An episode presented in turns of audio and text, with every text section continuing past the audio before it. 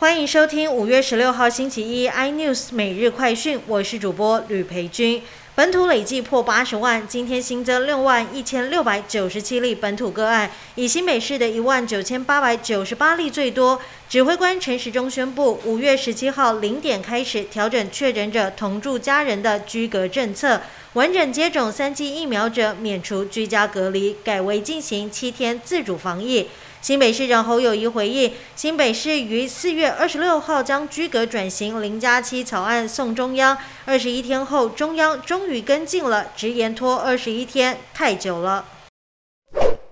北韩官媒朝中社报道，北韩从四月底疫情爆发至今，共累计了一百二十一万三千五百五十人发烧，五十人死亡。领导人金正恩下令动用军队，以稳定首都平壤的药品供应。然而，北韩不仅疫苗接种率挂零，还因为严重缺乏医疗药物，官方搬出各种民俗疗法，要患者多用盐巴漱口，咳嗽吃蜂蜜，或是服用中药，以土法炼钢的方式对抗病毒。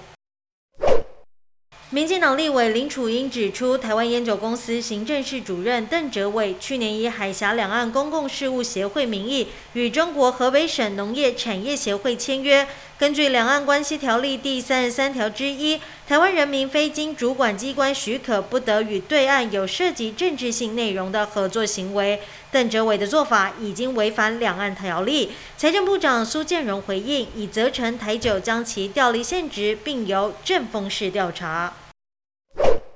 面板大厂群创董事改选，红海集团并未加入参选，撤出群创董事会，引起业界哗然。红海声明表示，有关面板事业的投资，其实一直都是创办人郭台铭为主，集团仅持有少数股权，未来将聚焦在三加三新事业上。更多新闻内容，请锁定有线电视四八八八 MOD 五零四三立财经台 iNews，或上 YouTube 搜寻三立 iNews。感谢台湾最大 Podcast 公司声浪技术支持。您也可以在 Google、Apple、Spotify、KKBox 收听最新 iNews 每日快讯。